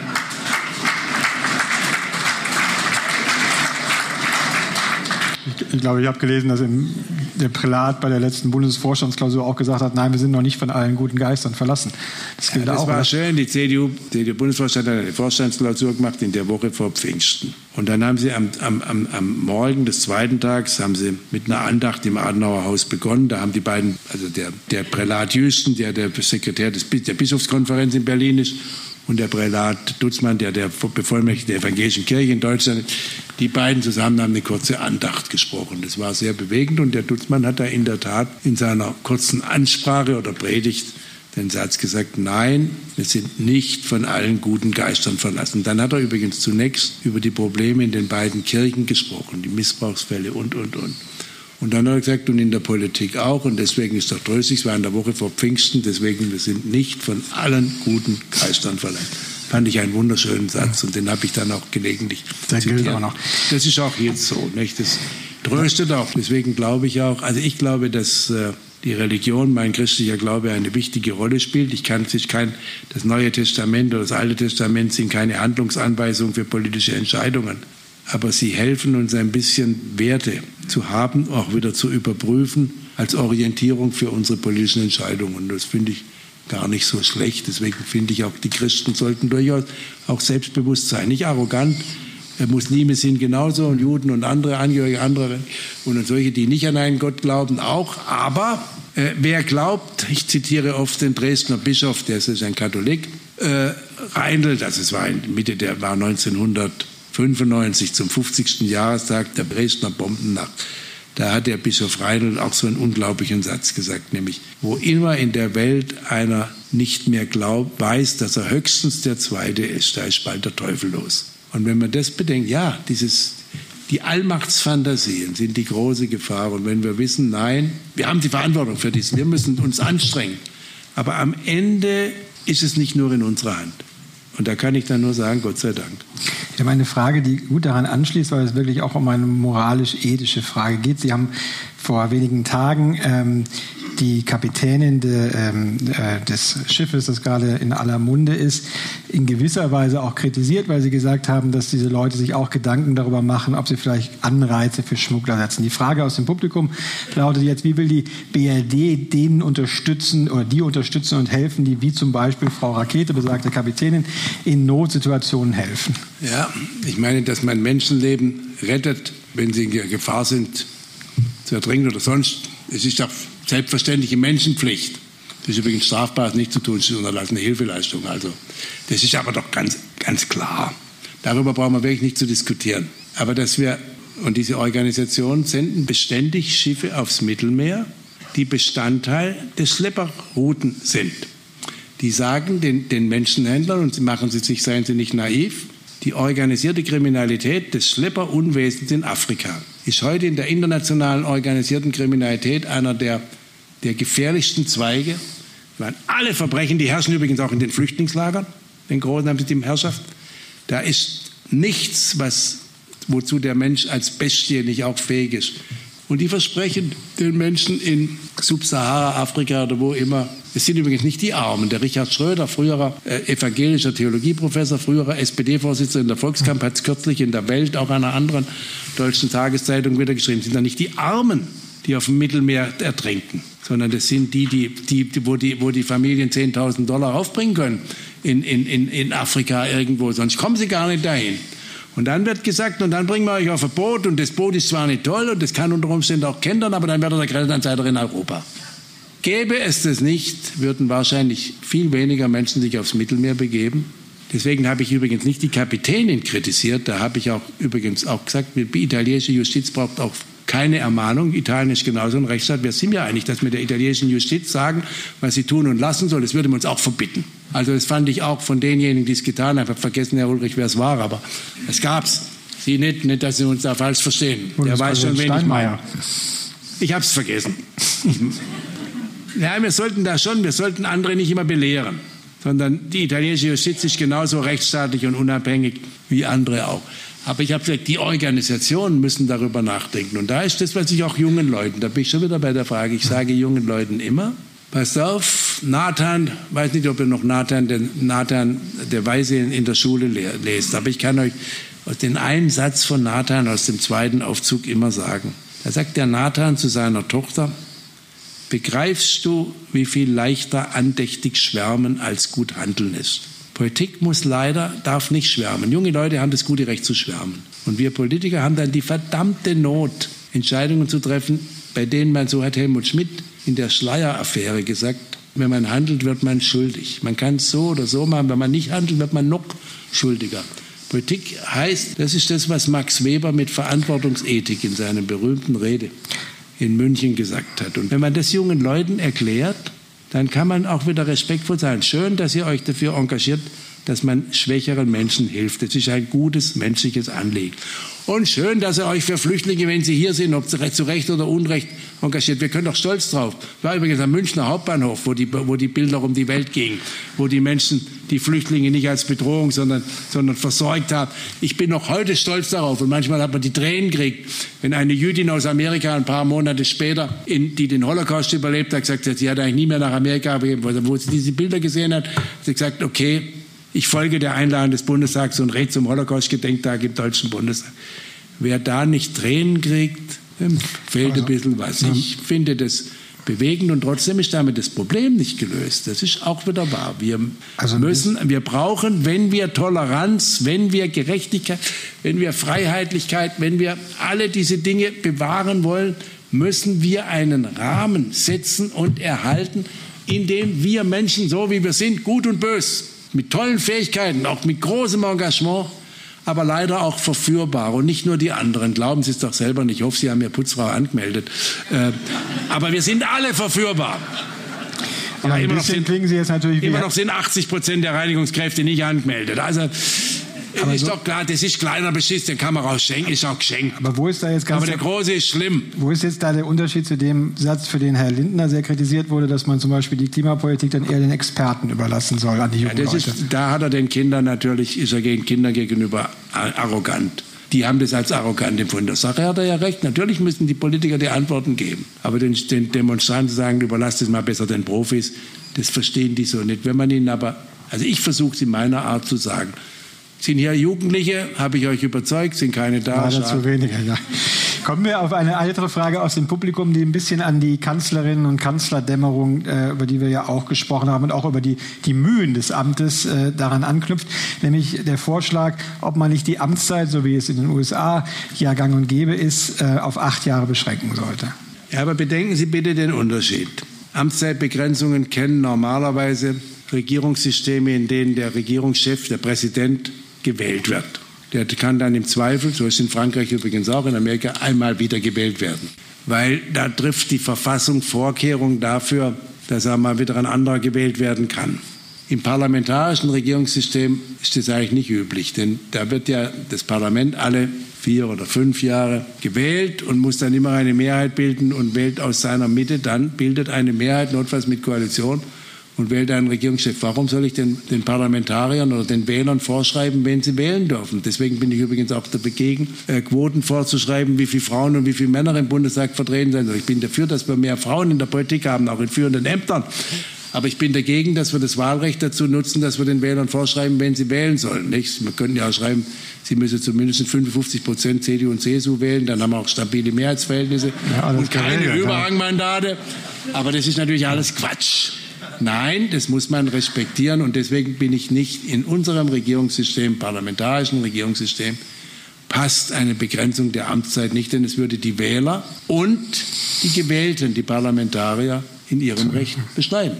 Wir haben eine Frage, ich will Sie nicht wieder provozieren, nachdem ich schon bei Frau Merkel gescheitert bin und dass Sie schlecht über Ihren Nachfolger sprechen, aber es ist eine Frage zu Olaf Scholz, aber zu der anderen Situation, in der er sich befindet. Sie hatten es ja vergleichsweise luxuriös, dass Sie doch über sehr goldene Jahre, auch im Steueraufkommen, äh, lange Jahre verwalten. Die Frage lautet, was haben wir mit dem Geld eigentlich alles gemacht? Ja. Oder haben wir genug gemacht? Also ich will Ihnen mal sagen, die Legenden sind schon, schon toll. Als ich Finanzminister wurde, mein Vorgänger war Per Steinbrück, ich war Innenminister bis zur Wahl 2009.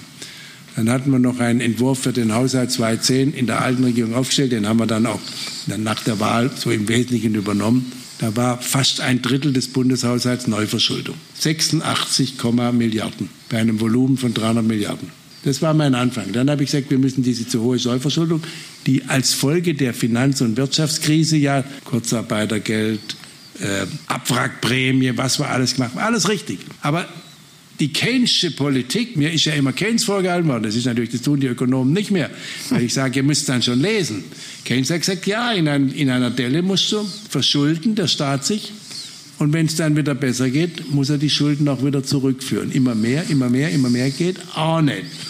Und dann haben wir das zurückgeführt. Planmäßig, ich habe gesagt, wir erhöhen jetzt die Ausgaben nicht bis wir einigermaßen auf Linie sind. Wir haben Bundeshaus, Haushalt, den Bundeshaushalt von 2009 bis 2013 in seinem Volumen nicht erhöht. Das hat es nie gegeben.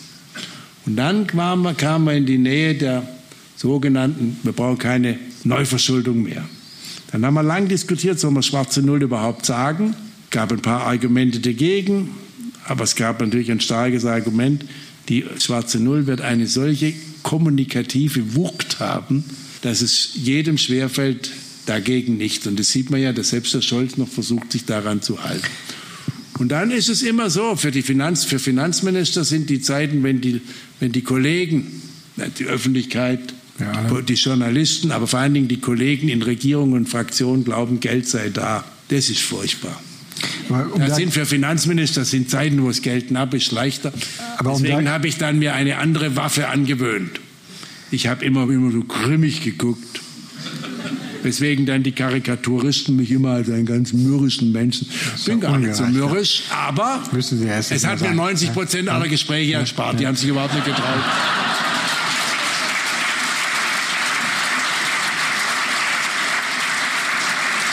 Aber um da gleich an einen Folgebierdeckel anzuschließen, eine der weiteren Fragen, die hier gestellt wird, ist, was haben wir mit diesem Geld gemacht, wenn wir gucken, wie ja. zukunftsfähig Deutschland ist? Ich kann Ihnen den Bundeshaushalt erklären. Nee, wir wollen jetzt nicht jedes Detail haben, aber die Frage geht in die Richtung, wurde nicht zu viel für Sozialausgaben, für Mütterrente, für Baukindergeld, für ähnliches ausgegeben, während die OECD uns bescheinigt, dass wir wesentlich weniger ausgeben als andere Industrienationen, wenn ja. es um Forschung, Entwicklung, ja. Bildung geht. Stimmt. Aber wir geben halt mal, und da habe ich auch nichts dran ändern können, ich habe bei jeder Haushaltsrede das immer gesagt, wir geben ein großen Anteil, weit über die Hälfte des Bundeshaushalts für soziale Ausgaben aus. Allein der Zuschuss zur Rentenversicherung ist inzwischen 100 Milliarden. Volumen Bundeshaushalt immer noch 330, 340 Milliarden so etwa. Damals war es 300. Dann muss man natürlich bei der Struktur des Bundeshaushalts zugrunde legen, das haben meine Kollegen international nie, das ist denen ja auch wurscht, die gucken in ihre Lehrbücher und machen dann irgendwelche Dinge. Das ist ein Blödsinn. Wir sind ein Bundesstaat. Der Bund hat vom öffentlichen Gesamthaushalt nur etwas über 40 Prozent der Einnahmen. Fast 60 Prozent gehen an Länder und Kommunen.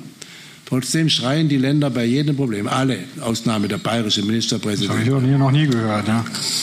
Äh, dann nach dem Bund, wenn immer ein Problem ist, der Bund muss mehr zahlen, der Bund muss mehr zahlen die Länder selber für so, die Wohnungsbauprobleme in unserem Land, dass die Mieten so steigen und dass wir zu wenig preiswerte Wohnungen haben und alles Aufgaben, die sind überhaupt nicht Bundesaufgaben. Auch der soziale Wohnungsbau ist überhaupt nicht Bundesaufgabe. Wir haben sogar trotzdem, haben wir mal in der Föderalismusreform auf die Länder übertragen, wir haben sogar dann trotzdem noch jährlich eine Milliarde gegeben. Die haben die Länder genommen, aber nicht für Wohnungsbau verwendet. Die meisten nicht. Dann hat der Bundestag gesagt, da würden wir aber gern kontrollieren, wenn wir den Ländern Geld geben. Möchten wir, oh nein, das ist ja ein Angriff auf die Selbstständigkeit der Länder, das geht ja gar nicht. Ne? Dann haben wir den Streit gehabt. Also, es muss jeder im Rahmen seiner Verantwortung. Der Bund hat natürlich die Aufgabe, wir haben Mittel für Polizei und Sicherheit nie gekürzt. Wir haben sie kontinuierlich erhöht. Länder, nicht alle, der Freistaat nicht, Baden-Württemberg auch nicht. Aber andere Länder, die Gesamtheit, haben Mittel für Polizei sehr. Deswegen ist die Zahl der Mittel für Polizei insgesamt zurückgegangen, aber nicht vom Bund. Bundespolizei ist ständig die Mittel erhöht worden. Ob genügend oder nicht, kann man streiten. Verteidigung macht man zu wenig, ist aber natürlich höchst unpopulär. Gleichzeitig finde ich, wir werden nicht immer darauf vertrauen können, dass die Amis schon den Kopf für uns hinhalten. Da hat der Trump ja recht. Das, ja, in dem Punkt hat er recht, das ist aber nicht eine Erfindung von Trump, das hat schon Kennedy. Und seitdem alle Präsidenten, das ist doch auch logisch. Wir, haben, wir sind wirtschaftlich so stark und zahlen einen Bruchteil dessen und sagen aber, wenn aber, aber, aber, aber Amis kennt, ihr werdet doch, ja, ihr könnt doch nicht zulassen, dass der Putin da die Krim annektiert und was der Kuckuck was alles. Ja, aber was ist mit Syrien? Wollt ihr euch nicht einmal darum kümmern? Ja, was macht ihr? Ja, nein, wir können nicht. Wir haben ja schon mit den, oh nein, und dann nein, das mit unserer Geschichte, wir können, wir können auch nichts bezahlen.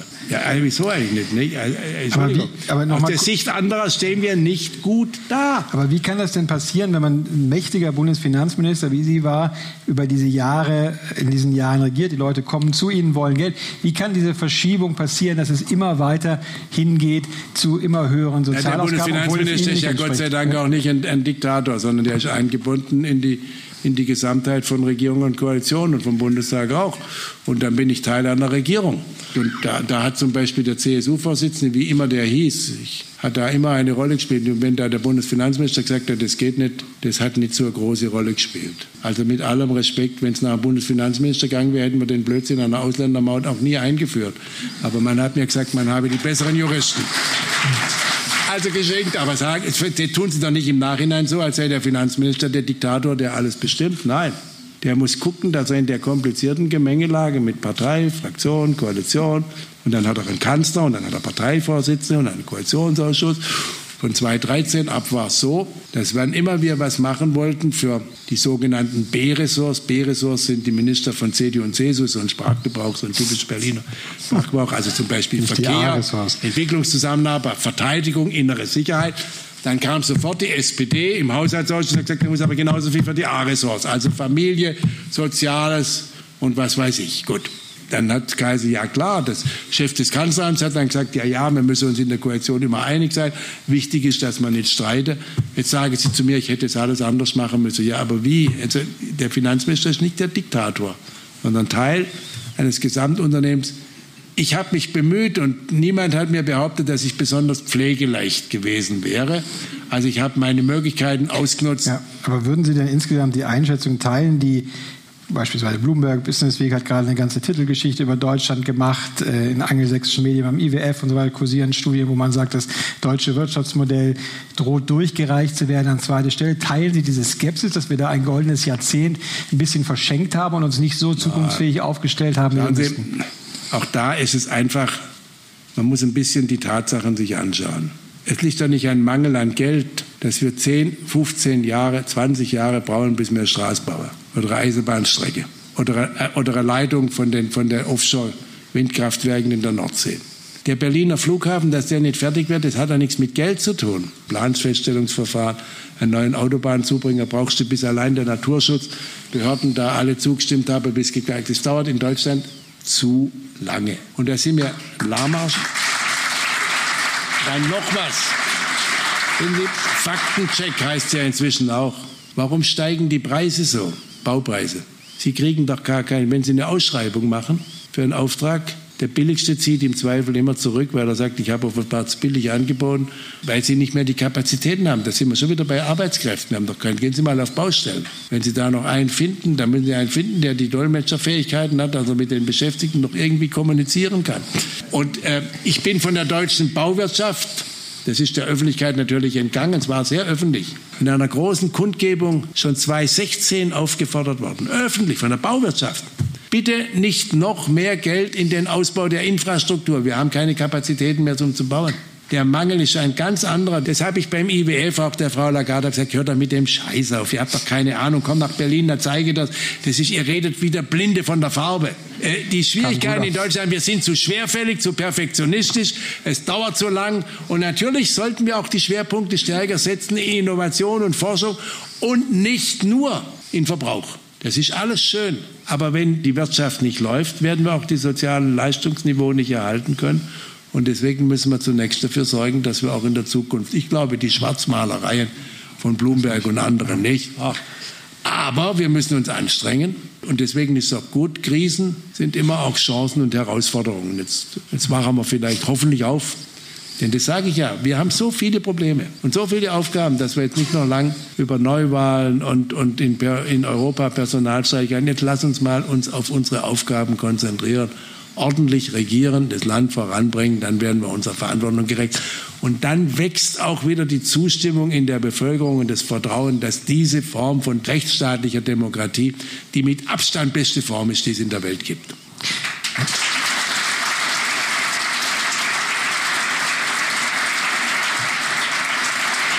Wir haben Zeit für noch genau eine Frage und ich stelle die mit gutem Gewissen, weil sie sowohl auf dem Bierdeckel auftauchte, als auch mir heute Morgen von einem Leser gemailt wurde. Es gibt eine berühmte Aufnahme von Ihnen, wie Sie, ich weiß nicht, ob es während einer Bundestagssitzung ist oder einer anderen Sitzung, wie Sie ein Sudoku-Rätsel äh, lösen während dieser Sitzung. Und die Frage lautete von den Lesern, wie Sie sich eigentlich über die ganzen Jahre immer so motivieren, von Sitzung zu Sitzung, die ja nicht immer vergnügungssteuerpflichtig und auch nicht immer so wahnsinnig spannend sind. Naja, es war trotzdem ein Fehler, äh, im, auf der Regierungsbank Sudoku zu machen. Aber lieber Gott, manchmal, manchmal ist es langweilig oder manchmal bist du müde. Und, ja, wer noch keinen Fehler gemacht hat, ist ja selber schuld. Ne? Ich glaube, es war liebevoll gemeint. Also die Frage, die ja, man sich gut, immer äh, wieder immer wieder können, ich, ja? Da gilt auch dann auch der Satz, wer den Schaden hat, braucht für den Spott nicht zu sorgen. Nicht? Und das habe ich ja dann auch verdient. Das ist auch in Ordnung. Aber in der Tat ist es manchmal auch mühsam. Äh, manchmal sind Sitzungen auch, gibt ja auch das berühmte Zitat, dass Sitzungen der Sieg des äh, Hinterteils über den Verstand sind nicht?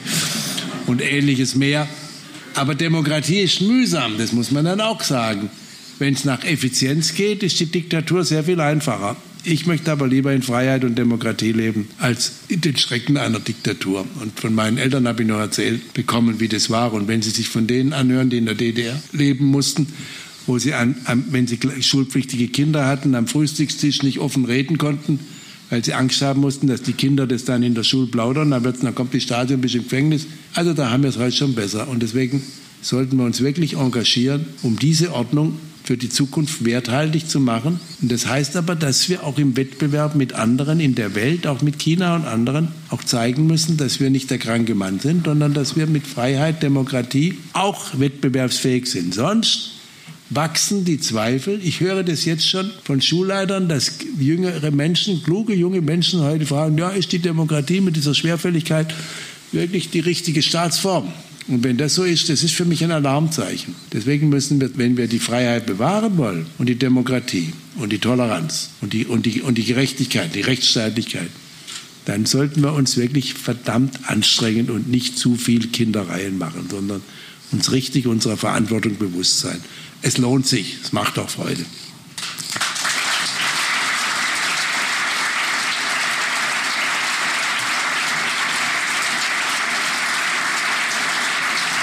Herr Dr. Schäuble, ganz herzlichen Dank für Ihre Zeit, herzlichen Dank für Ihr Engagement für die Demokratie weiterhin. Ihnen herzlichen Dank fürs Zuhören. In genau einer Woche geht es schon weiter, dann mit einem etwas anderen Programm mit Harald Schmidt, dem TV-Komiker, Satiriker, der ja eine Augsburger Vergangenheit hat, weil hier sein erstes Engagement am Theater Augsburg war. Er wollte lange nicht zurückkommen, weil es nicht so erfolgreich war. Aber jetzt äh, traut er sich, also am 11. Juli im Goldenen Saal, hoffe ich, viele von Ihnen wiedersehen zu können. Herzlichen Dank und einen schönen Abend noch. Augsburger Allgemeine, live, der Podcast.